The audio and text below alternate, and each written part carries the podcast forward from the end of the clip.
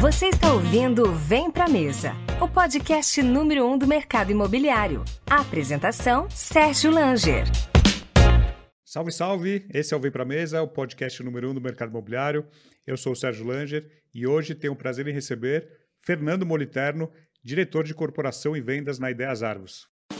Você que é corretor de imóveis, venha trabalhar em uma das houses Plano e Plano. Temos profissionais experientes e reconhecidas no mercado para te orientar e ajudar a desenvolver a sua performance. Os melhores programas e campanhas de incentivo, o cashback e o faixa preta. Venha prosperar na Plano. Serão mais de 10 mil unidades lançadas em 2023. Faça parte da família Plano e Plano. Acesse www.vempramesapodcast.com.br barra plano.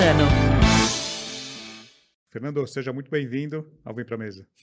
Obrigado, Sérgio. Obrigado pelo convite. Que bom que deu certo da gente estar aqui hoje. Que bom que deu certo. Você que está nos assistindo no YouTube, eh, siga o nosso canal, assine o, o nosso canal, deixe seu comentário. É super importante a gente passar para cada vez mais, mais e mais pessoas a nossa mensagem.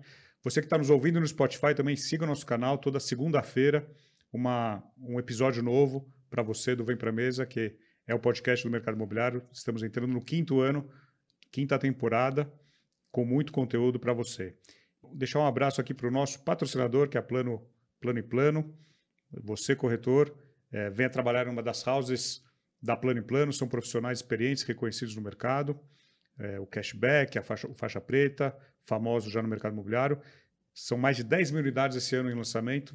Faça parte da família Plano, Plano e Plano. Vou deixar o link aqui nos comentários para você, corretor, que queira trabalhar numa das houses da Plano Plano. Um abraço lá para o Everton Costa, lá da Plano. E, Fernando, você está me contando aqui que você entra no mercado imobiliário, é, você se forma em arquitetura, se formado em arquitetura pelo Mackenzie aqui em São Paulo, e é, decide abrir o seu escritório, porque não tinha emprego na época.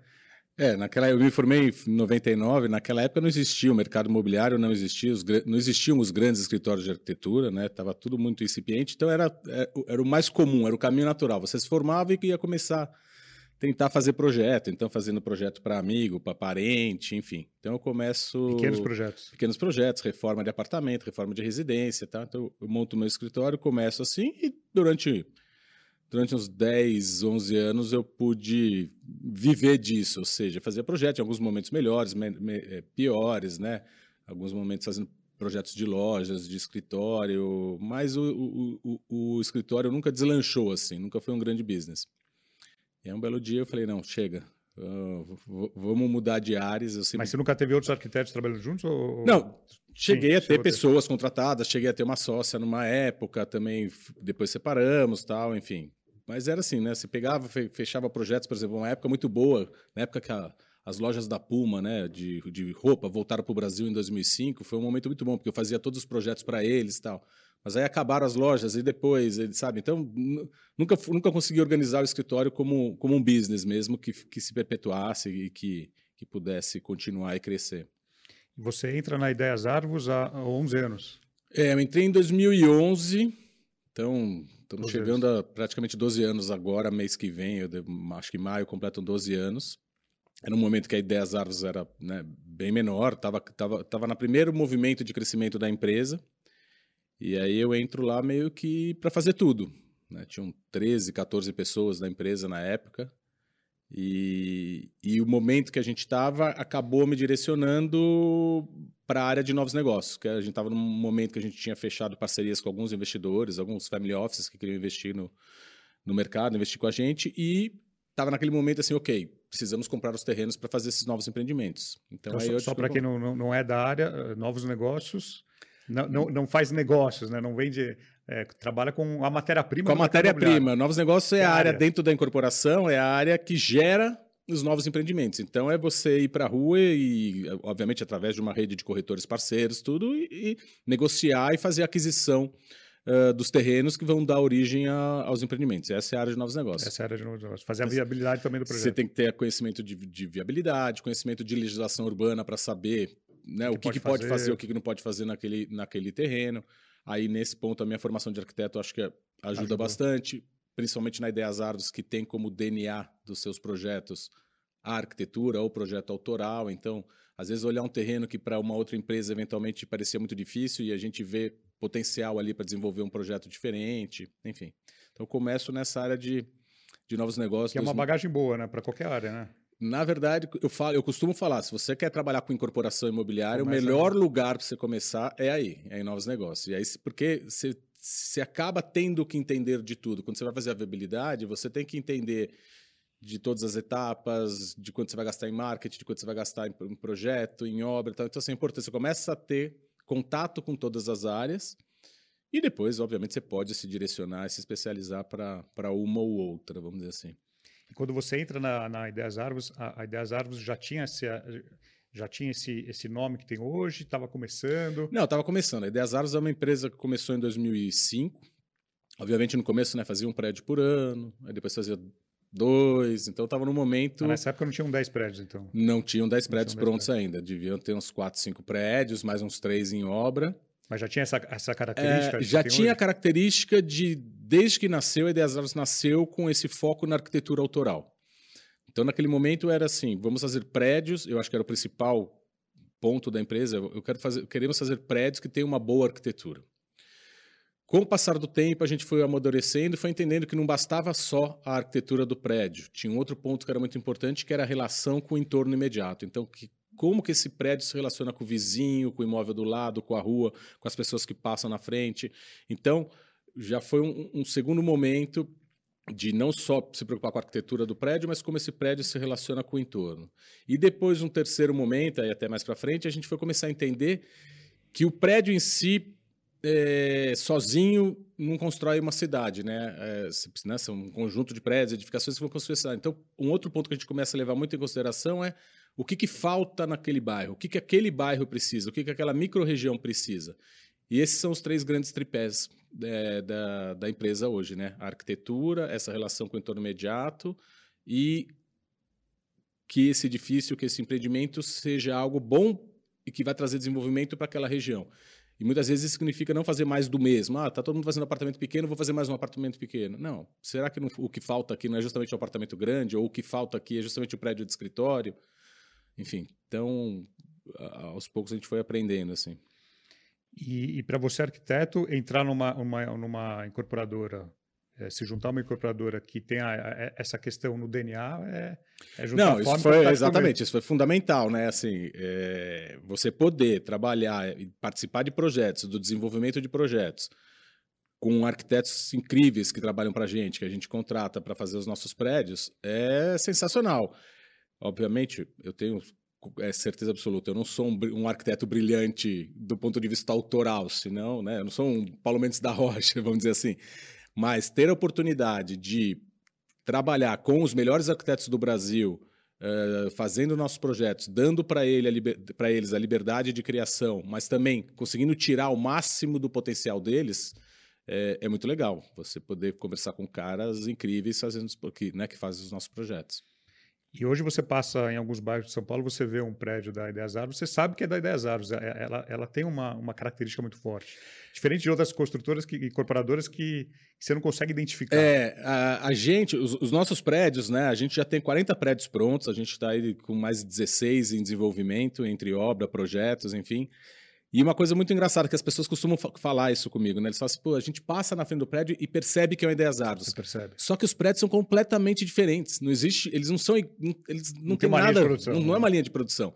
Coisa que existem em outras empresas que fazem lá, repete o mesmo projeto. Ah, Maison não sei o que, Brooklyn, Maison não sei o que, Moema, Maison não sei o que. Enfim, acaba repetindo o mesmo, o mesmo edifício. A gente, a gente conseguiu, acho que de uma certa forma, é, imputar um DNA nos nossos projetos que, mesmo eles sendo completamente diferentes, feitos por arquitetos completamente diferentes, produtos completamente diferentes, né? Então, desde prédios de estúdio até apartamentos de 500 metros quadrados, prédios de escritórios, de salas comerciais ou de lajes corporativas, você bate o olho e percebe que tudo ali nasceu do, do, do mesmo pai e da mesma mãe, né? Acho que isso, é, isso é muito legal. ele é diferente, né? Ele é diferente. Você bate o olho. E, e você citou também o comercial. É, Dá para inovar no comercial, não precisa ser aqueles então, comerciais então, com cara de exatamente, comercial. Dá para inovar no comercial. Eu acho que a gente tem uma coisa muito legal que a gente né, é responsável por isso foi a transformação da Vila Madalena de um bairro que no início era um bairro de bares e oficinas mecânicas. Bairro então, boêmio, assim, né? É, durante o dia não tinha ninguém, à noite era aquela bagunça. Quando a gente começa a fazer prédios corporativos de escritórios na Vila Madalena, voltados para a indústria criativa, na época eram agências de publicidade, produtoras. Depois, com o passar do tempo, começou a atrair startups, empresas de tecnologia. A gente trouxe um outro uso para o bairro e mostrou que é possível sim inovar nesses prédios corporativos. Então, os nossos prédios de escritório, e tem alguns, enfim, bem famosos, o próprio edifício Corujas, onde está o nosso escritório, tem um prédio, o João Moura, quando você passa no viaduto ali da Sumaré, você vê. São prédios corporativos com uma cara bem diferente e com espaços abertos, com ventilação, com jardim. E isso agora, nesse momento pós-pandemia, está extremamente valorizado, né? Vocês já pensavam isso há alguns anos. É, a gente pensava porque a gente, a gente pensava porque a gente achava que eram lugares, locais legais de se trabalhar. Naquela época, a gente acabava atraindo empresas mais descoladas, descoladas, ou mais de vanguarda. Então, né, o pessoal da área de publicidade, as produtoras, as startups, as, as empresas de tecnologia. Mas agora, quando você está nesse momento pós-pandemia, que todo mundo entendeu que é importante que você tenha esse tipo de espaço nos escritórios. Isso não é, não, um, é, não é, São Paulo, Brasil, é mundo, né? É, que o escritório, o escritório legal passou a ser um, um, um ativo importante para a empresa para atrair e reter talentos, né? Sim, então, sim, assim, sim. não adianta mais trazer o cara para aquela, aquela laje corporativa e ele ficar fechado. Então, assim, ele, ele quer ir casa, ele, ele, ele fica, em casa, ele, ele fica home office. Então, assim, para você tirar o cara de casa e trazer ele para dentro do teu escritório, o escritório precisa ser diferente. E então a gente começa a ver uma procura pelos nossos prédios, não mais dessas empresas originais, os usuários originais do Ideias Árvores, mas empresas mais tradicionais, escritórios de advocacia, é, fundos de investimento, outras, outras empresas. A gente não conseguiu trazer assim, empresas gigantescas ainda porque os nossos prédios são pequenos, no sentido de grandes, que assim, não né? são grandes. Né? São Eu poucos. acho que o maior que a gente tem pronto ele tem 10 mil metros quadrados é o prédio ali onde está. De área total. De, de, não, de área locável, vamos área dizer assim. locável. assim. Aquele prédio na Rebouças com capote valente, onde tem a sede da Nubank hoje. Aquele é um prédio da, da Ideias Árvores. Eu acho que esse é o maior em área. Eu estou com projetos e empreendimentos em desenvolvimento com, a, com áreas locáveis maiores. E aí eu começo a atrair também outros tipos de empresa que, que possam se interessar Agora, por isso. A, a pandemia valorizou esses projetos? Esses projetos nunca foram baratos, né? Não. É, o que aconteceu? A pandemia ela congelou os preços das locações. Então, todas, principalmente as corporativas, né? O, o, efeito contrário do que aconteceu no mercado residencial, onde tudo explodiu de preço, no mercado corporativo deu uma, uma segurada, deu uma congelada. Uh, a gente hoje vê valores de locação nos, nos imóveis corporativos exatamente iguais no, no, início da pandemia. Então, assim, teve um momento de devolução, teve um momento de queda de preço, hoje a gente já vê uma recuperação, mas ainda a níveis do início da pandemia quando você fala em valor de metro quadrado por... Loca, por... E, questão sobre, de vacância? Então, vacância já, assim, perdeu, naquele primeiro momento, né, saiu, bando de gente saiu devolvendo o escritório. É... Alguns prédios, a gente tá muito, nossos prédios corporativos estão muito concentrados ali na região da Vila Madalena. Alguns, né, foram devolvidos, tal. Hoje em dia a gente já recuperou bastante dessa dessa vacância, tem ainda se você pegar o portfólio total de 10 árvores, deve estar com uns 15% a 18% de vacância ainda nesse, nesses imóveis. Lembrando que esses imóveis não são nossos, né? A Ideias Árvores tem uma parte patrimonial, ela é dona de algumas, alguma, alguns desses imóveis, mas são de investidores, são de fundos, enfim. A gente acompanha mais para saber o que está acontecendo com os nossos filhos, né? Com os prédios que a gente desenvolveu. E, e você estava me falando um pouquinho sobre, sobre, sobre as, a, a função, né, os entregáveis de um, de um diretor de incorporação, que é um dos seus chapéus dentro da, da Ideias Árvores. Então, conta um pouquinho para quem não está tão ligado no mundo da incorporação, o que, que qual que é o, o, o início né, do, do, do, trabalho da incorporação, do diretor de incorporação, uhum. e, e, hoje também com vendas, que você acaba entrando em vendas. Mas se fosse falar só da área de incorporação. Tá. Então, a Ideias Árvores tem algumas particularidades né, na, na, nossa estrutura, mas a área de incorporação, que é a área que eu cuido, eu cuido desde a área de novos negócios, então, baseado né, na, nas diretrizes da empresa, para onde ela quer crescer, para onde que ela quer focar. Então, a gente vai para a rua, vai comprar os terrenos, fazer as viabilidades, aprovar essas viabilidades. Depois a gente parte para a segunda etapa, que é o desenvolvimento do produto. Então, assim, aquela viabilidade, a gente vai transformar aquilo num projeto qual é o público que eu quero atingir, qual é o perfil do produto que eu quero fazer. Então, isso a gente tem um time de produto. Esse é o momento em que os sócios da empresa participam muito ativamente. Então, a gente investe muito tempo no desenvolvimento do produto, então os projetos chamam o arquiteto mais adequado para aquele projeto. A gente passa ali três, quatro meses, às vezes, né, nesse desenvolvimento do produto. Com o produto desenvolvido, aí a gente parte para fazer todo o processo de licenciamento. Então, a gente também tem um time interno de legalização que vai cuidar de todo esse processo de licenciamento, ter todas as licenças para o desenvolvimento do projeto. Paralelamente, eu já passo o bastão desse produto para o meu time técnico que vai desenvolver os projetos e que depois vai virar, vai dar subsídios para fazer uma concorrência de obra, enfim. Na área de incorporação ainda, eu tenho que a gente, eu, eu, uma área que eu cuido dentro das aves é a área de personalização, então a gente cuida também desse atendimento do cliente durante um processo de personalização. E o mais importante da incorporação, que muitas vezes as pessoas esquecem, que é entregar as unidades, né? Porque incorporar significa construir, vender, né? Comprar um terreno, bolar um produto, vender e entregar. entregar. Então, a diretoria de incorporação volta nesse final para fazer a entrega dessas unidades para o cliente. Porque o cliente, quando compra um apartamento, ele compra de um incorporador. É o incorporador que tem as responsabilidades de entregar aquilo que foi prometido. Né? Aquilo que eu prometi no papel, eu tenho que entregar isso pronto. Então, isso, eu, isso que está dentro do chapéu na Ideias Árvores de, de incorporação. E, paralelamente, eu cuido também da área de vendas. E esse trâmite hoje na Ideias Árvores entre comprar o terreno, desenvolver o, o eh, desenvolver o projeto até iniciar vendas, ele dura quanto? Uh, a gente fica muito sujeito à questão da, da, das aprovações junto aos órgãos públicos, né? Prefeitura, enfim. Então, Mas do nosso tudo, lado. Se tudo andar como deve andar. É, se tudo andar direito, assim, entre comprar o terreno e conseguir botar no mercado, vai mais ou menos aí um, um ano, de 10 meses a um ano. Um ano. É, de 10 meses a um ano. Aí depois, né, se é um produto que vai ser lançado ao mercado, você tem lá aquele período de seis meses de venda e depois você tem o período de construção que vai variar de dois anos e meio a três anos e meio, dependendo do porte do projeto. Se é um produto nosso que não vai ao mercado, por exemplo, um prédio corporativo, que é para renda, que é para aluguel, eu não tenho esse período de, de vendas. Então você tira aí seis meses do, do processo. E aí é, quem, é, ele, normalmente está com fundos ou, ou, ou, ou patrimônio da, da própria empresa. Ele não, não vai havendo esses, esses corporativos, corporativos não. Normalmente a gente, alguns a gente faz ali num sistema de investidores, já um grupo de investidores que acompanha a empresa há muito tempo. E às vezes a gente tem como sócio alguns fundos que querem ter ficar com aquele imóvel como patrimônio para renda, para uma, né, uma renda de, de longo prazo, enfim. Então, eventualmente, se no meio do caminho aparece uma janela de oportunidade, você pode vender, enfim, depende de condições do mercado. Mas ele não nasce com a premissa da venda, da venda. como a incorporação residencial, por exemplo, que ele nasce com a premissa da venda, né? Vou, vou comprar o terreno, vou desenvolver o produto, vou aprovar o projeto, vou vender, e aí sim, já usando os recursos das próprias vendas, você vai fazer a construção.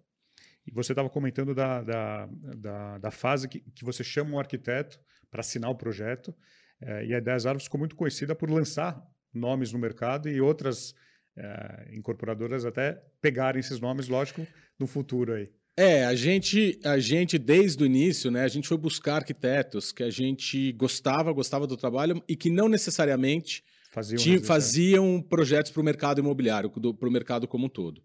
Então, assim, muitos dos arquitetos que trabalham com a gente, a gente praticamente lançou eles no mercado imobiliário. Então, né, arquitetos que começaram a desenvolver para o mercado como um business pela primeira vez com a gente. E a gente foi aprendendo e foi desenvolvendo junto, né? E, e aí eu posso falar com propriedade, os arquitetos normalmente não têm conhecimento, ou têm conhecimento muito fraco na, em relação à legislação, ao que pode, ao que não pode fazer, em relação a custo, né? Putz, quanto é que vai custar essa, esse projeto? Quanto é vai custar essa obra? Em é. relação à durabilidade, porque eu quando vendo apartamento, depois eu tenho que dar uma garantia de, né? Então, putz, será que essa é a melhor forma? Isso aqui vai exigir muita manutenção, porque fazer uma manutenção numa casa é fácil, fazer num prédio, 20 andares, é mais complexo. Então a gente pôde desenvolver uma série de arquitetos, depois de um tempo que o mercado começou a ver que isso dava certo, que isso trazia valor agregado, que outras empresas começaram a procurar esses mesmos arquitetos.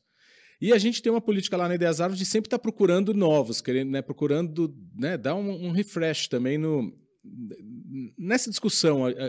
Essa é a parte mais prazerosa do trabalho, é a discussão conceitual sobre qual projeto que você vai fazer.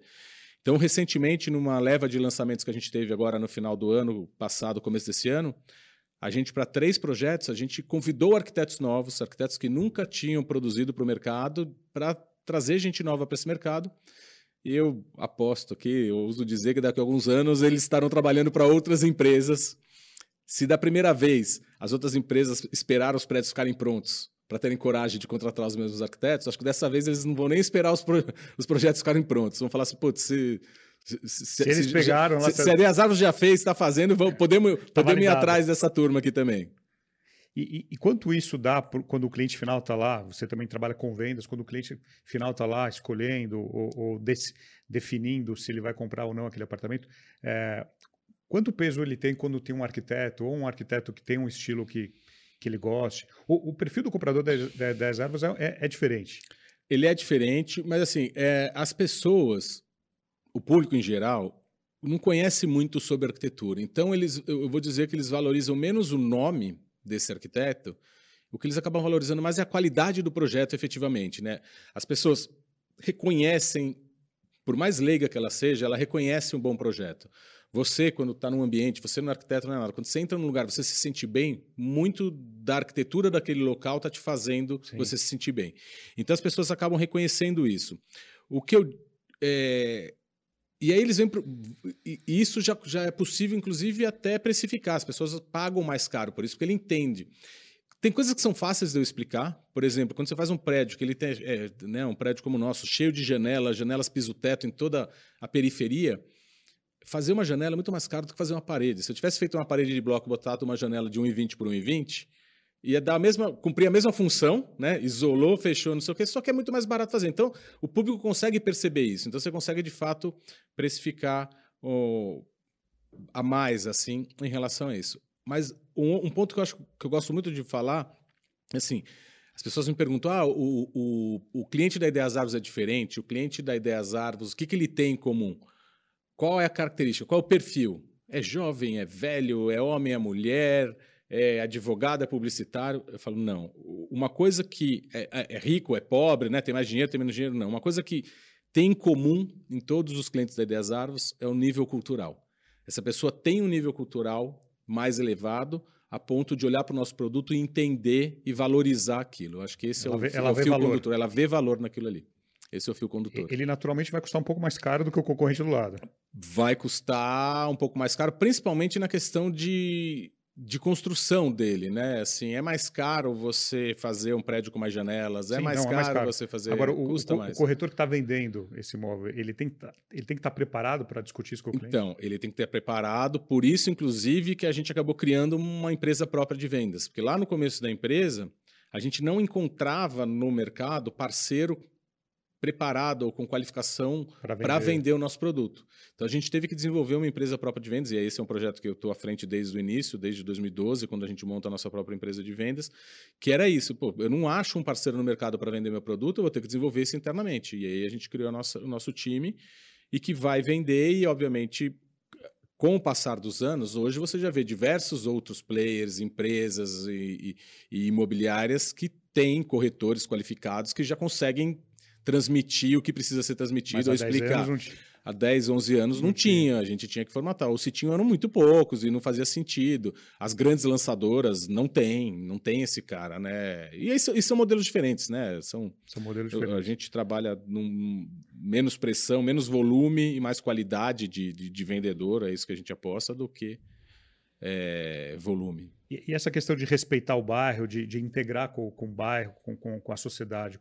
Fala um pouco sobre essa preocupação da, da incorporadora de, de a questão de muro, de grade. É, então, isso, isso começa lá no começo, nos primeiros projetos. Né? Você você, quando está andando na rua, está andando do lado de um prédio que tem um muro de ponta a ponta, se você se sente inseguro, você fica caminhando naquela calçada, não tem nada do seu lado, tem um muro, se vier uma pessoa andando no sentido contrário, você já fica preocupado, você fala, será que eu vou atravessar a rua? Não vou.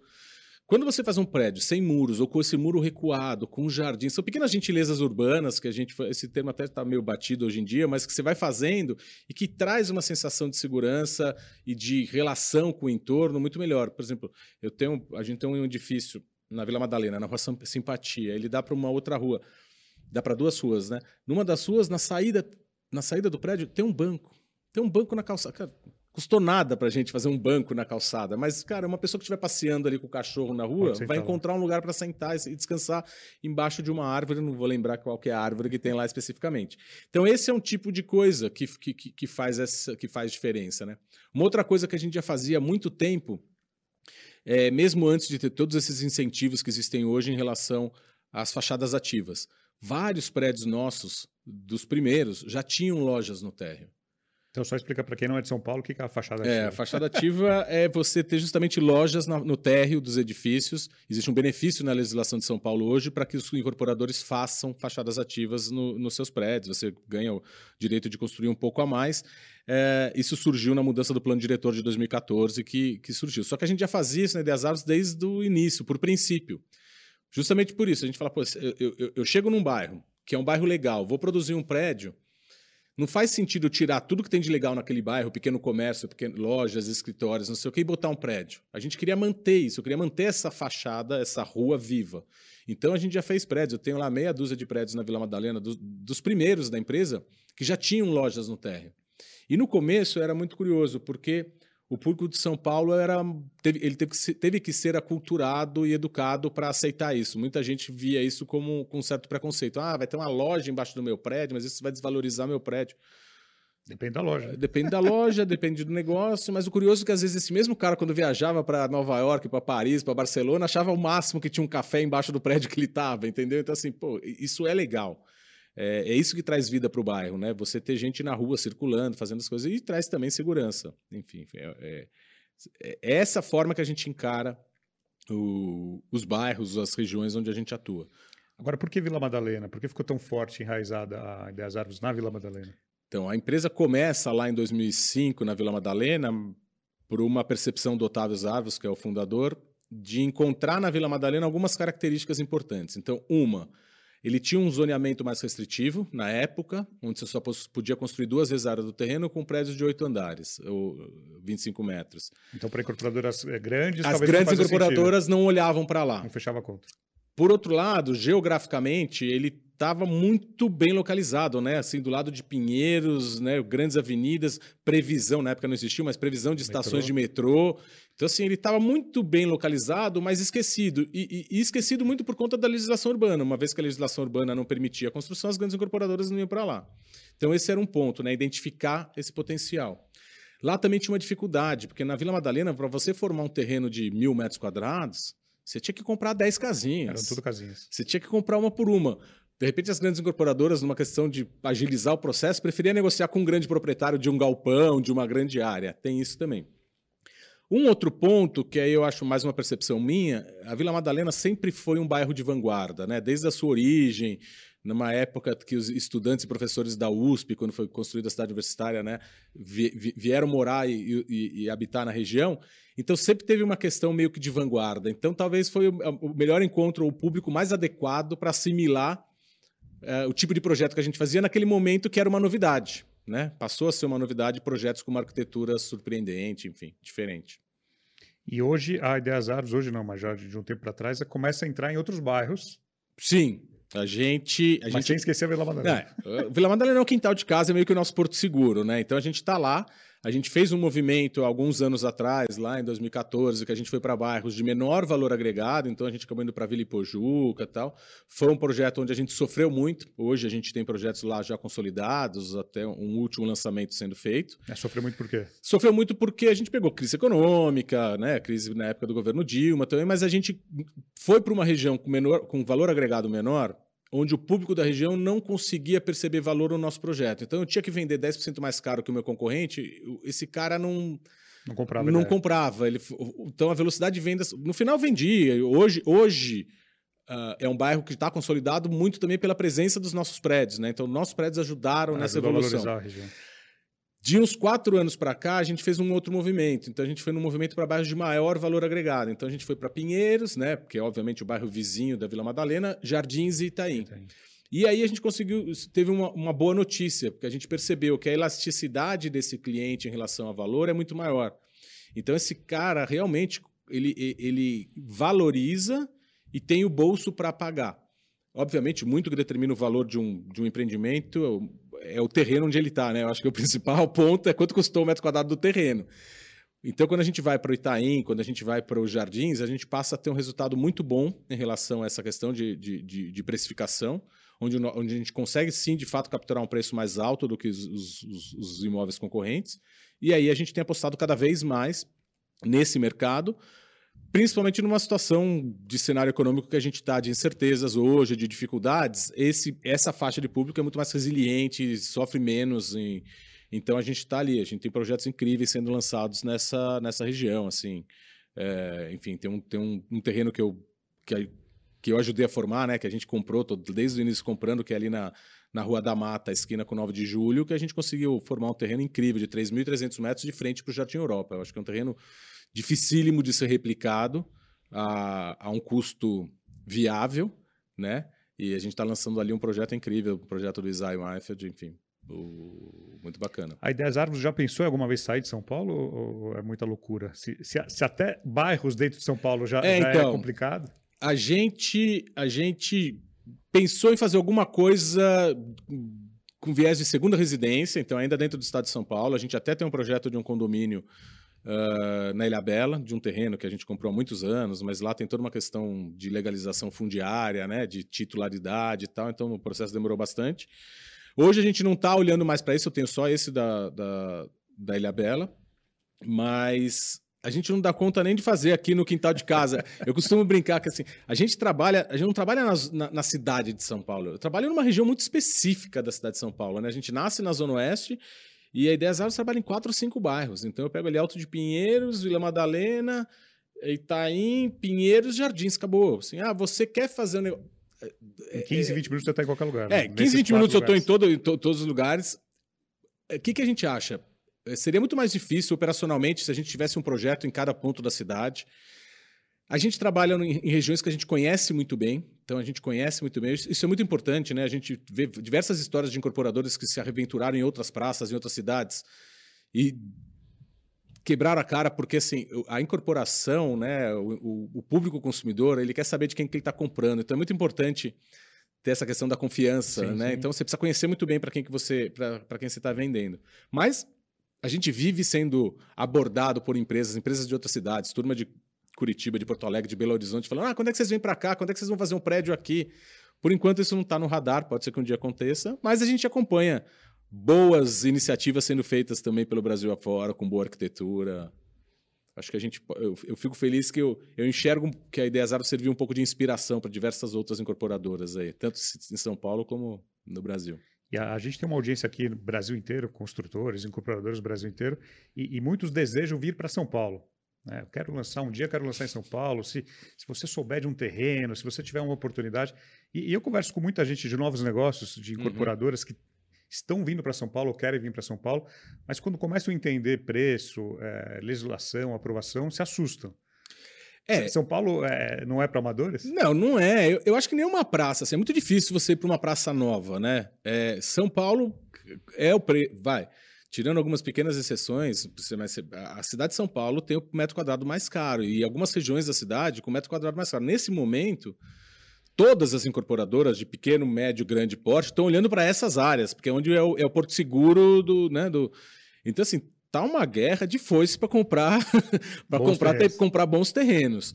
É, tá muito difícil comprar bons terrenos. Assim, é muito difícil uma, alguém de fora chegar nesse momento querendo, a não ser que entre com alguém que já tem um land bank, que tem coisas bem localizadas, enfim. É, é bem difícil. E, e é muito difícil essa questão de você ir para um, uma região nova e entender. É, putz, como é que é a entrega no apartamento? Em São Paulo a gente sabe qual é o padrão, a gente entrega as áreas molhadas e o resto é no contrapiso. Mas em Belo Horizonte será que é assim? Sim. Em Recife será que é assim? Em Salvador será que é assim? Você tem que entregar do mesmo jeito? Não tem, existe algumas particularidades. Isso em relação ao, ao, ao consumidor. E outro lado em relação à legislação.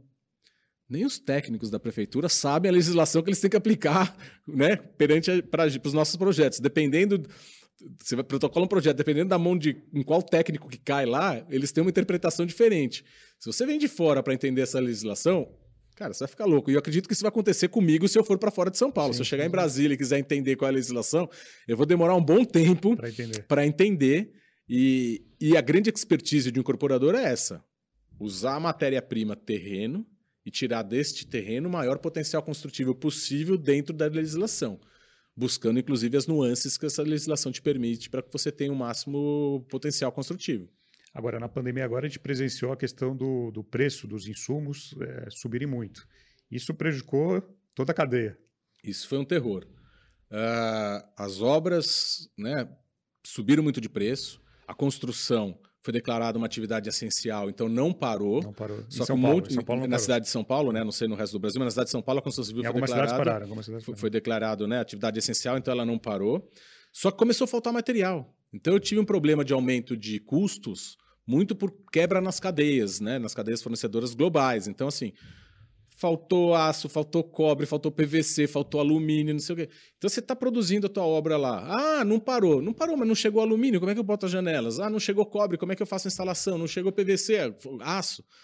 Teve um período do ano, que, eu acho que foi em 2021, que o aço chegou a subir 80% em 3, 4 meses.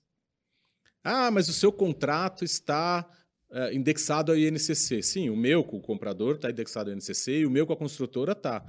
Mas se naquele momento eu estou na fase de consumo de aço, aquela indexação do INCC não foi suficiente para suportar o aumento daquele insumo específico naquele momento da obra. Então, foi muito complicado. Tivemos, né, eu acho que várias construtoras sofreram com isso. A viabilidade mudou.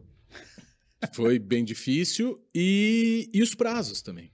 Eu, assim, nesse período de obras que a gente lançou pré-pandemia e a gente construiu acho que quatro ou cinco prédios, a gente construiu eles inteiro na pandemia. Tipo assim, começou três meses antes e foi entregado. O dois... o prédio inteiro foi construído. Eu cheguei a ter atrasos de quase um ano. Ou seja, eu tenho aqueles seis meses do período de tolerância previsto na legislação, eu fui atrasar seis meses a mais. Então, assim, foi muito, machucou bastante, né? Isso é desconfortável para a gente, é desconfortável para o consumidor, para o cara que comprou, que tinha lá um planejamento. É ruim para todo mundo, mas foi uma coisa que acabou acontecendo muito por conta dessa pandemia, da falta de insumos, da falta das coisas. A gente está conseguindo resolver todos esses problemas, a gente, né, putz, todas as multas, todas as coisas, previsões contratuais, a gente foi lá e, e arcou, mas fica, fica um, um desconforto.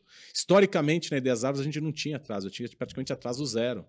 Né? Tava ali um mês para cá, um mês para lá, e de repente a gente vem numa fase de entrega com três, quatro prédios sendo entregues e todos atrasados. Alguns mais, outros menos, mas todos atrasados. E conversando com o mercado, você vê que isso é uma recorrência constante. Está todo mundo com obra atrasada. Então, assim, foi todo mundo, de fato, sofreu bastante no, no momento da pandemia. Por outro lado, a pandemia teve um lado bom também. Não a questão sanitária, claro. de doença, obviamente, eu não estou falando disso.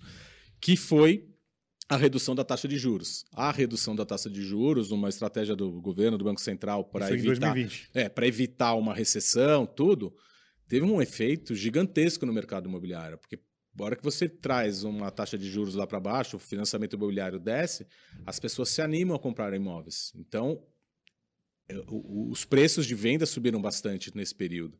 Muito, muito por causa disso. Cada vez que você diminui os juros, mais gente entra na na capacidade de compra, obviamente, se você não tiver produção suficiente, o preço começa a subir. Então, assim, teve um efeito positivo no mercado, para quem é do mercado imobiliário, que foi o aumento de preço, assim, né? É, essa possibilidade. As vendas, as velocidades de vendas foram muito boas. A gente, a gente chegava a perder cliente porque não tinha o que vender. Não tinha unidade. Eu, eu não tinha unidade. Tinha cliente, não Acima tinha. de 200 metros quadrados eu não tinha, não tinha mais o que vender. Eu já tinha vendido todo o meu estoque e meus novos empreendimentos ainda estavam em fase de aprovação, não sei o quê. Então foi um momento que foi muito bom nesse aspecto, foi muito bom para o mercado. Essa, essa, essa, equação juros imóvel, ele é assim. Fundamental. Né? É, é, é, muito ligado, né? A hora que os juros sobe, o imóvel diminui a velocidade de venda. A hora que os juros baixam, o imóvel. E aí vem uma grande pergunta. Outro dia me perguntaram e eu falei: Putz, qual é o melhor momento para você comprar um imóvel na planta? Ontem. Não, o melhor momento para você comprar um imóvel na planta é quando os juros começar a cair. Porque se você esperar os juros cair para comprar o um imóvel na planta, provavelmente quando ele ficar pronto, você pode já estar tá numa claro, curva ascendente de novo. Então, assim, se você descobrir que os juros, conseguir ter essa percepção de que a taxa de juros está no, tá no pico e já está apontando de que ela vai começar a cair, é o momento em que é o melhor momento para você comprar um imóvel. Por quê? Porque o imóvel ainda não começou a subir de preço por força de, de demanda, de mais gente querendo comprar, e muito provavelmente no momento que esse imóvel estiver pronto e que você vai tomar o financiamento, que você vai finalizar a aquisição, você vai, vai encontrar uns juros mais baixos. O problema é achar esse momento. Achar mas, muito certo. Mas é o melhor momento. E, e você estava falando da, da, da, questão da equipe de vendas própria.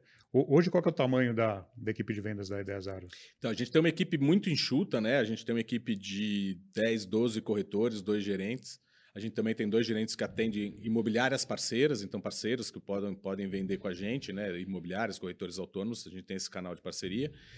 Mas a gente foi buscar um corretor que justamente pudesse É um perfil diferente. É, o que eu fui buscar? Lembra lá no, quando eu falei do perfil do cliente de Azaros, do Sim. nível cultural? Sim. Eu fui buscar esse corretor. Que esse corretor tivesse as mesmas referências, as mesmos, os mesmos assuntos para falar com o comprador, com, com o nosso cliente. Então a gente foi buscar esse perfil. Mas a maioria, então, não era do mercado imobiliário. Você formou A, corretores? a grande maioria é formada. Do, do nosso time hoje, metade teve, tiveram outras experiências no mercado imobiliário, mas metade foi formada em casa, vieram de outras áreas.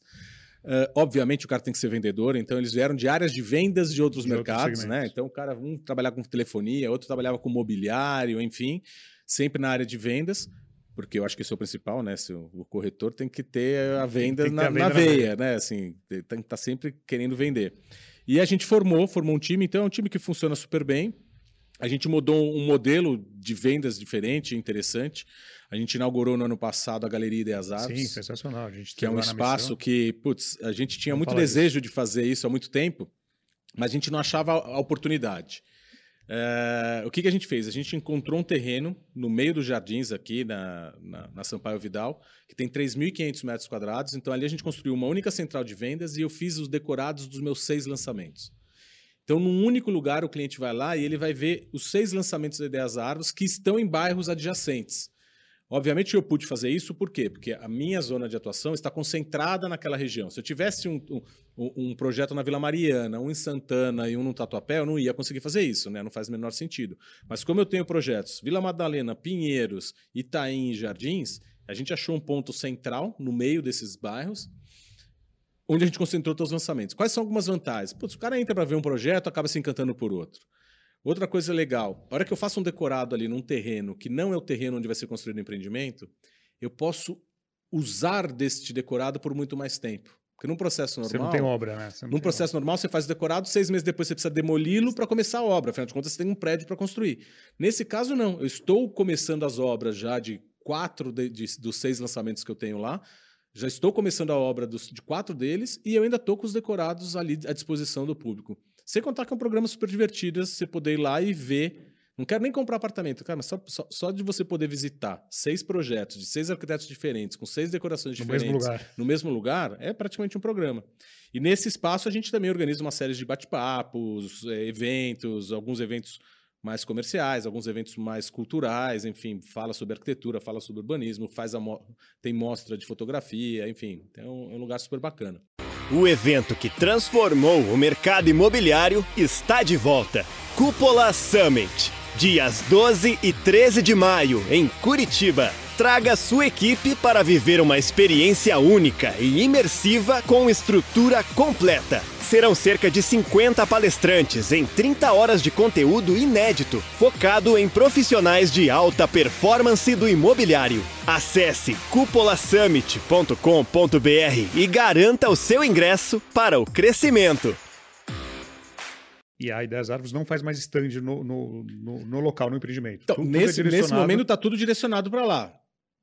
Ah, depois que eu passar por esses ciclos, novos lançamentos que eu vou fazer, vamos ver o que vai acontecer. Porque se eu não tiver essa, essa coincidência de vários lançamentos ao mesmo tempo, não justifica eu fazer. Talvez eu tenha que, num próximo lançamento, voltar a fazer no terreno do empreendimento.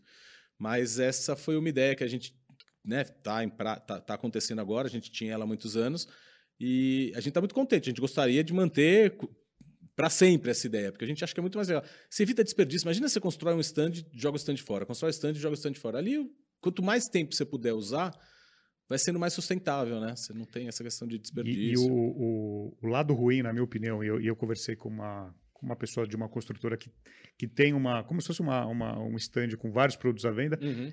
às vezes pode confundir o, cliente, não chega a confundir o cliente, Não, às chega. vezes não fica... Eu, eu perco, eu perco. A gente tem uma questão que a gente acaba perdendo, que é o local, né? Assim, a gente tá falando de imóvel. O imóvel tem esse nome porque ele não sai do lugar. sai. Então, assim, é muito importante a pessoa que vai comprar um apartamento poder estar no terreno de onde vai estar o empreendimento e entender e olhar para o vizinho, passar um dia lá de manhã e ver o sol. Então, assim, você perde essa questão de não estar no local correto, né?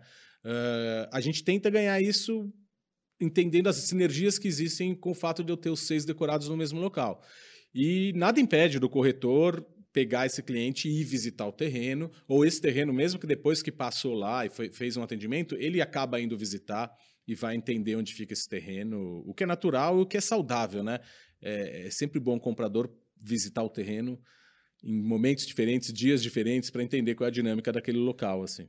Agora, o, o, lado bom também disso é que ele não tem uma cara de stand de vendas, né? Então ele deixa o cliente um pouco desarmado, né? Não tem aquela é, pressão do. Tem uma, tem uma coisa que, assim, 100% do, do público reclama, que é da questão da abordagem do corretor no sentido, ah, vou visitar um stand, só de curioso, cara, depois ali começam a bateria, os caras começam a me oferecer tudo possível, imaginário, coisas em outras cidades, em outro, que não tem nada a ver.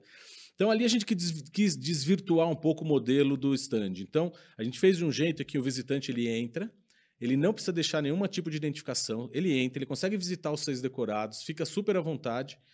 E aí, se ele quiser, ele vai chamar alguém. Então, é uma dinâmica um pouco diferente do mercado tradicional. Hoje, qualquer stand que você entrar, a primeira coisa que você vai fazer é deixar seu nome, seu e-mail, seu telefone na porta. O que inibe uma visita, muitas Entendeu? vezes. Entendeu? Né? E aí tem gente que não quer, o cara está desconfortável. Então, que a gente, assim, a gente acha que dando essa liberdade para esse cliente, que ele possa conhecer, né, a jornada de compra tem várias fases. Tem, às vezes o cara está só naquela fase de conhecimento ainda, ele não está na fase já de fechar o negócio. Então, deixa o cara à vontade, ele vai, ele conhece. Se ele quiser um atendimento, ele vai chamar alguém que vai explicar para ele. Então, é, a gente quis dar uma desvirtuada um pouco no modelo tradicional do, dos stands.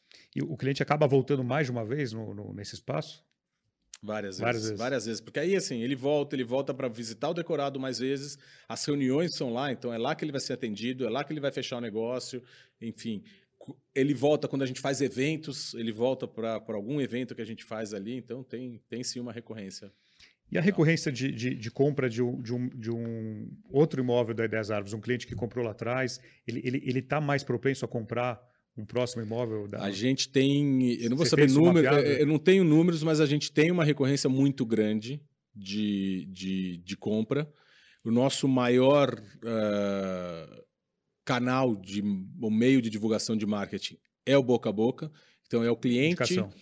que comprou, que ficou satisfeito, que sente orgulho de falar que mora, que mora no Dez que, que gosta de contar para o cunhado que ele está naquele, ó, oh, esse prédio bacana aqui.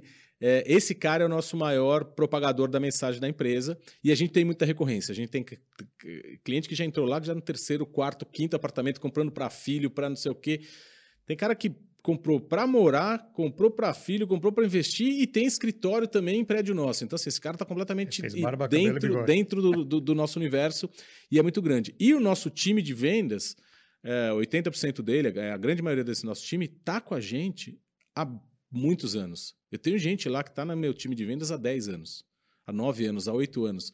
Então, esse mesmo corretor, dentro do time de vendas da Ideias Árvores, vendeu para um mesmo cliente, ou relacionados, familiares, várias uhum. vezes. Então, a gente cria essa, esse relacionamento, de fato, do nosso time com os nossos clientes. E, e, o mercado de parcerias, né? corretores autônomos, imobiliários, parceiros, quanto representa isso no share da, da empresa? Uh, historicamente, a gente tem aí 80, 75% a 80% são as vendas do nosso time, de 20% a 25% são feitas pelo canal parceria. Exceto alguns momentos em que eu, faço, que eu fiz lançamentos em alguns momentos específicos da empresa com lançadoras. E aí, obviamente, no lançamento essa performance é diferente. Não, muito pouco. É, mas assim, no meu canal parcerias, ele performa normalmente esses 25%, mas tem uma característica que a gente percebe, é que o canal parcerias uh, ele acaba performando muito quando o empreendimento está no final. Está mais pronto. Quando ele está mais pronto. É um corretor que pega o cliente pelo braço e leva para conhecer. A gente permite que façam, se façam visitas nas obras durante do, nessa fase final, né? E eu acho que esse é um grande desafio meu ali como diretor de vendas é justamente fazer com que os parceiros per performem também no início, né? Trazer essa. Então, eu devo ter ali uma taxa de performance do, do, do canal Parcerias muito maior no final, mas muito fraca no início do no lançamento, que na média dá esses 25%. Eu, eu, gostaria de trazer pelo menos esses 25% de vendas através do canal Parceria para o momento do lançamento também. Mas por que, que, que isso acontece? Por que, que você acha que isso acontece? Eu acho pelo Por perfil. do corretor e do cliente? Eu acho pelo perfil do corretor, porque assim, o corretor não está contando que ele tem um lançamento para vender. Se ele só está contando que ele tem coisa pronta ou quase pronta, obviamente que ele só vai atrair clientes interessados em coisas prontas e quase prontas. É o corretor de avulso, de, é, de, de terceiro. É, de... corretores e imobiliárias, imobiliárias que, que, que, trabalham, que trabalham mais nessa linha. É, o que existe para o mercado de lançamento são as grandes lançadoras, que, que trabalham num modelo que não se encaixa muito com a gente, que é volume de gente, é, blitz de panfletagem, não sei o quê. Então, é, é um modelo um pouco diferente. O que eu quero trazer, eu quero trazer, fazer com que esse corretor, que normalmente é um corretor que tem uma carteira de clientes, que tem um relacionamento com clientes, se antecipe na venda. Então, assim, sabe a venda que você vai fazer para esse seu cliente daqui a dois anos? Faz, ela, faz, faz a venda agora. Ele vai pagar mais barato. Ele faz a venda agora. E se você conseguir explicar para ele, quando você compra o lançamento, você tem um fluxo de pagamento ao longo, do, né, do, ao longo de todo o período da construção, você tem essa questão da oportunidade, você tem a questão de eventualmente conseguir uma, personalizar uma unidade, né? Você tem processos durante a construção que você pode fazer personalização. Então, assim, é fazer com que, esse, com que o corretor parceiro entenda que ele pode antecipar uma venda que ele faria daqui a dois anos e meio, três anos, para um cara que quer algo pronto. Fala, e pagando menos. E valorizando menos, o patrimônio do cliente. Menos. E, e você estava falando da, da personalização. É, é, que, que, momento que o cliente personaliza? Isso é, é até quanto tempo antes da, da entrega que, que, ele consegue personalizar e que tipo de personalização? É, a gente, na Ideias Artes, na grande maioria dos empreendimentos, a gente tem uma personalização é, a partir de alguns padrões. Né? Então, assim, quando eu começo a obra, nos primeiros seis meses de obra, eu vou chamar o cliente para que ele possa fazer as escolhas e as opções de layout. Quais são as alterações de layout que planta, aquele, ele pode mudar de planta. planta. Obviamente, dentro de opções pré-estabelecidas claro. por nós. Né? Então, uhum. a gente lá, os arquitetos do prédio, junto com a gente, com o nosso time de produtos, a gente desenvolve as opções de opções de planta. Então, esse cliente vai lá, vai fazer essas escolhas. Além das escolhas de planta, ele pode também numa segunda etapa, fazer é, mudanças de acabamentos. Então, tem o memorial padrão, ele pode fazer upgrade e tal, e eventualmente até comprar acabamentos que não estavam previstos. Ah, não tinha o piso de madeira na sala, ou não tinha o porcelanato na sala, e eu quero adquirir com, com a incorporadora isso para já receber o apartamento mais pronto. Então, tudo isso vai acontecer em, do, do, início da obra, no primeiro ano de obra. O pessoal acha que é assim, mas é muito precoce, não tem nem prédio, não tem nada sendo construído lá, você já está fazendo tudo isso? Sim, porque a partir da definição de cada um, eu preciso fazer todos os ajustes nos projetos claro. técnicos, nos projetos executivos, né? todas as interferências. Então, é, é preciso ter essa antecipação e mesmo antecipação de compra de insumos. Ah, todo mundo resolveu trocar o azulejo do banheiro você tem que fazer uma compra planejada, com antecedência, para conseguir né, o fornecimento, conseguir preço. Então, por isso que esse, isso, isso é feito de uma certa maneira. Mas isso normalmente acontece no primeiro ano da obra.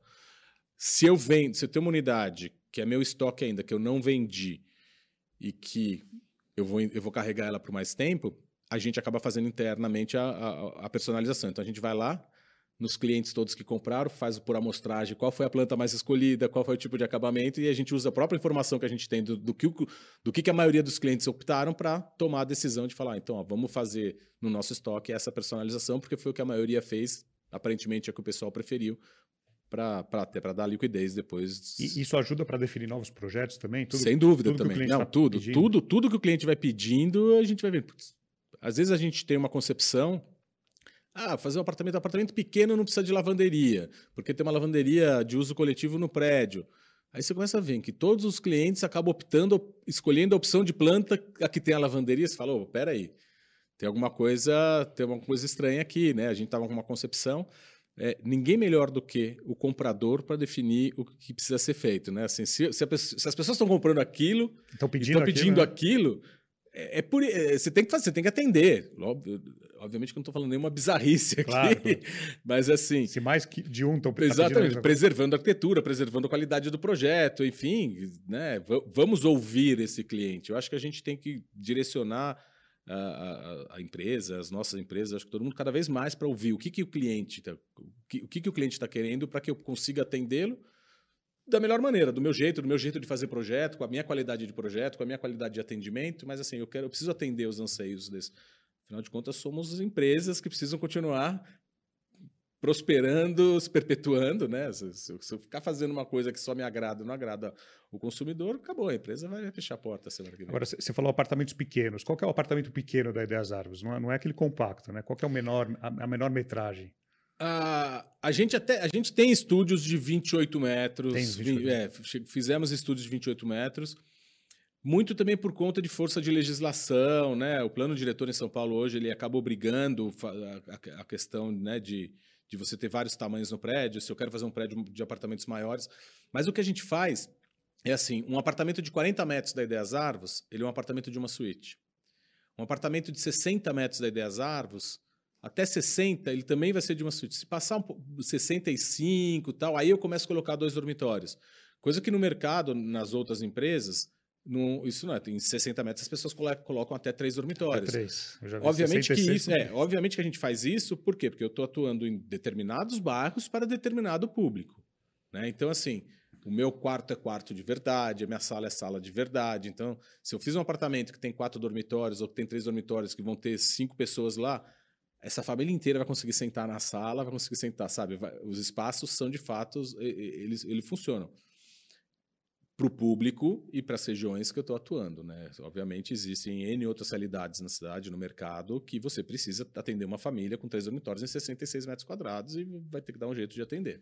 E, recentemente, a Ideias Árvores é, divulgou uma parceria com a Yuca, né, que faz a gestão de alguns, de alguns apartamentos. É, é muito para cuidar desses estúdios ou apartamentos um pouco maiores também? Não, é assim, a Ideias Árvores, a gente já tem... Uh, a gente está desenvolvendo alguns empreendimentos para renda residencial. Então, prédios inteiros que ficarão, que a gente vai explorar como renda residencial. A gente já tem 18 unidades operando nesse modelo, uh, que são em unidades grandes, inclusive, a partir de 50, vai até 100 metros quadrados, super bem decoradas, e que a, a gente fechou a parceria para a IUCA fazer essa administração, essa gestão dessa locação, muito mais como um laboratório para esses prédios novos que a gente está fazendo e desenvolvendo, que vão ficar prontos daqui a dois, três anos. Sim. Enfim, tem diversos empreendimentos com, com esse objetivo. Paralelamente a essa transação, que são imóveis da Ideias Árvores, né, que a gente pediu, fechou com a IUCA para administrar, a IUCA comprou, através de um fundo, 70 unidades, aí sim, de estúdios de 28 metros quadrados de um outro prédio nosso. E aí lá eles fazem essa gestão, mas não somos nós os proprietários. Ele tem um fundo, que é, que é, que é o dono do ativo, e a IUCA faz essa gestão. E a gente está fazendo já esse teste nessas 18 unidades com a Yuka, obviamente, vislumbrando o quê? Para quando os meus prédios inteiros ficarem prontos, eles possam, possam fazer essa gestão lá no futuro. E uma vez que o prédio está pronto e totalmente vendido, ele não é mais de propriedade da, da, incorporadora. Da, da incorporadora. E aí podem ter alguns problemas que, que, que, vocês não conseguem controlar, de mudanças, alguma coisa que mude. Não sei se é a fachada, mas que. É, que, você sabe que, que a o condomínio gente... decida fazer algo. É, a gente, a gente cuida bastante dos nossos prédios, né? Sim, a gente fica muito próximo. Não, não chega mais... uma hora que eu perco o controle. Então, assim. É... Como, como, preservar isso? Como preservar isso? Então, tem dois pontos. Um, primeiro ponto, assim, por força de contrato, e eu acho que todas as incorporadoras fazem isso, eu, como incorporador, na, quando eu for instituir o condomínio, fazer a Assembleia Geral de Instalação, eu tenho a prerrogativa de indicar a administradora. Sim. Então, o primeiro passo é colocar uma administradora de confiança que você sabe que vai cuidar bem daquele, daquele ativo. Uh, obviamente, eu não posso ficar definindo, né, se eu não tenho mais nenhuma unidade lá, não tenho poder de voto sobre as decisões desses futuros proprietários, o que, que eles vão fazer. E aí vem um papel muito importante, justamente da área de incorporação, de uma incorporadora, que é definir quais são as regras que vão constar na convenção de condomínio. Então, na convenção de condomínio, que nada mais é a convenção de condomínio, ele é, é, é a fazendo um paralelo, é a constituição do prédio. É né? mais difícil de mudar. É, é, é assim. Dá para mudar, mas é mais difícil. No Brasil, a gente tem a nossa Constituição Federal lá, que você não pode ter cláusulas lá que você não pode mexer. A convenção de condomínio é isso. Então, assim, diversas regras para preservar a questão de arquitetura, de uso, uh, enfim, N coisas que a gente pode colocar ali, a gente coloca de maneira a preservar. Por quê? Porque a pessoa que procurou o nosso prédio, procurou aquele prédio por claro. causa daquele projeto. Sim, sim. Por causa do projeto de arquitetura. Mas sempre vai ter alguém contra. Então, e aí você tem que deixar muito Pega bem um explícito ali. Agora, se em algum momento 100% dos proprietários quiserem mudar, eles vão mudar. Aí eles vão mudar. Pode estar escrito o que você quiser. Sim. Se tiver 100%, eles vão mudar. Então a gente tenta deixar essas regras bem definidas e bem claras na convenção. A convenção é um documento que o cliente, quando está fazendo aquisição, ele recebe, ele rubrica, ele assina para dar ciência que ele tem conhecimento dali. Então ele não pode alegar, ah, não sabia que aqui eu não podia mudar a cor da parede da meu. Não, não pode, está escrito aqui. Se você não leu, é problema seu, mas está escrito. Então, assim. Fechamento de é... sacada. Fechamento de sacada. Fechamento de sacada. Ou povo de São Paulo adora fechar uma sacada, né? É muito engraçado que você conversa com outras praças que não isso, nem, isso, que, que isso não, não existe. Isso. A gente se preocupa muito porque tem prédios nossos que são concebidos onde fechar uma sacada não é um problema. E tem prédios que, se você fechar uma sacada, vai ser muito problema, vai mudar completamente a característica. Então, o que, que a gente faz? Quando, quando tem um problema desse que a gente fala, isso aqui vai estragar o prédio, eu deixo proibido explicitamente na convenção a sacada tal. A gente entregou um empreendimento chamado Alten no, no Jardins, e eu tinha lá sacadas com pé direito simples e sacadas com pé direito duplo. Mas desde o momento da largada estava escrito: sacadas de pé direito duplo são proibidas de serem vidraçadas. Ah, mas o meu apartamento só tem pé direito duplo, o vizinho tem pé direito simples. Ok, o seu vizinho vai poder fechar e você não vai poder. Ah, mas isso é ilegal. Não, você, quando comprou o apartamento, já sabia disso. Então, assim, os arquitetos, e aí a gente conversa muito com os arquitetos dos prédios. Putz, no seu projeto, o que que. Sabendo que o cliente vai fechar, né? O que, que você acha que é aceitável, que não vai interferir na arquitetura, e o que, que você acha que não? Ele falou, cara, nesse caso foi, putz, o pé direito duplo é que está dando toda a bossa no volume, na volumetria do prédio e tal. Se você envidraçar isso, vai ficar horrível. E tá lá. E espero que não mudem isso, assim como outros prédios. Já tivemos, já tivemos é, definições. Às vezes a gente põe umas definições assim, ó.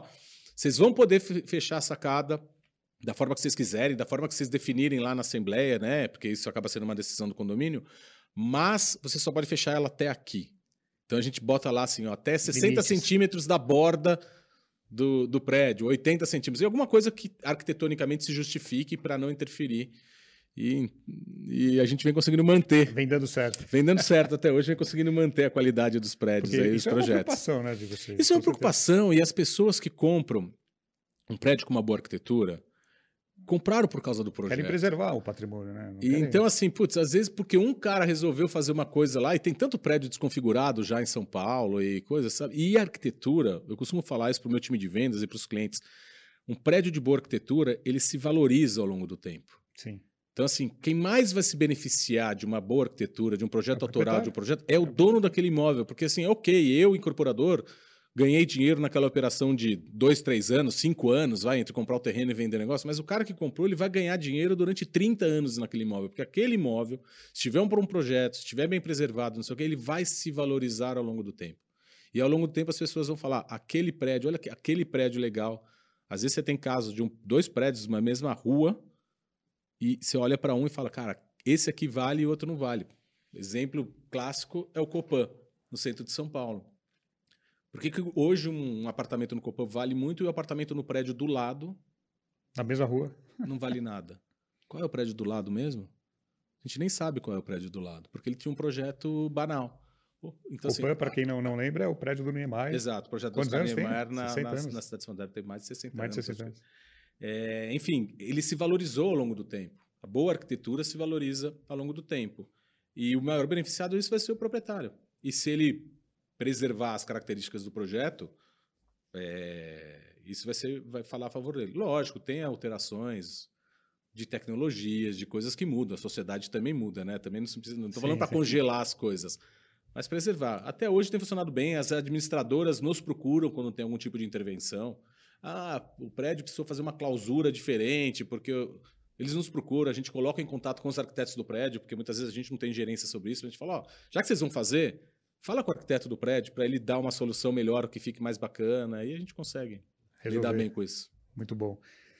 Ô, Fernando, estamos chegando ao final aqui do nosso episódio. Quero é, novamente te agradecer aqui a sua participação, te parabenizar pela toda a sua trajetória, principalmente na, na Ideias Árvores é, que, é um, que é um ícone em São Paulo hoje, quando você está em qualquer é, bairro aí, que tem ainda é, bons prédios. E, e, São Paulo é muito peculiar, você vê de, você vê de tudo, né? Como, grande, como uma grande capital, você, uma grande cidade, você vê um pouco de tudo. É, e para a gente finalizar, deixar uma, um recado final aqui para estudantes de arquitetura, corretores, incorporadores, um, pouco, um pouco de tudo que nos eu, eu, acho que dois, dois, dois recadinhos. Um é assim, eu sempre costumo falar para estudantes de arquitetura. Você já desanimou os arquitetos? Aqui. Eu sou. Não, ao contrário. eu, sou, eu sou arquiteto e eu ia falar assim: a gente precisa cada vez mais de arquitetos trabalhando nesse mercado da incorporação. Não necessariamente com projeto. Você pode ser arquiteto envolvido com esse meio e trabalhar na área de marketing de uma incorporadora, na área de novos negócios de uma incorporadora, na área de incorporação de uma incorporadora. Então, assim, quanto mais arquitetos a gente tiver trabalhando nisso, vai ser muito legal, porque com certeza a gente vai ter. Você pode trabalhar melhores... em áreas diferentes. Em áreas diferentes, não necessariamente com o projeto especificamente. É, o que o, a engenharia sempre fez isso, isso atrás, né? Exatamente. Então, eu acho que esse é um ponto legal. Porque assim, o incorporador tem que ter noção da responsabilidade dele quando ele faz o empreendimento. Quando a gente faz um empreendimento, a gente está fazendo algo que vai ficar na cidade por 10, 20, 30, 40, 50, 100 anos impactando na vida das pessoas que usam, mas que também não usam aquele edifício. As pessoas que passam na rua estão sendo impactadas por isso. Então, assim, é, o, legado, o né? incorporador né? tem uma responsabilidade muito grande e a gente tem que ter consciência disso, dessa responsabilidade. E, enfim, queria agradecer o convite. Foi muito legal esse bate-papo e deixar o convite para todo mundo visitar a Galeria Ideias Árvores lá na rua Sampaio Vidal, 978, conhecer os nossos lançamentos. Muito bom. Bom, Fernando, obrigado novamente. Pessoal, é isso. É, você que está no YouTube, deixa um comentário aqui se você já passou num prédio da Ideias Árvores, se você já trabalhou com o Fernando em algum lugar aqui, se você estudou com o Fernando no Mackenzie, deixa um comentário aqui. Com certeza ele vai, ele vai depois responder. Vou sim. Então é isso, pessoal. É, semana que vem tem mais. Tchau.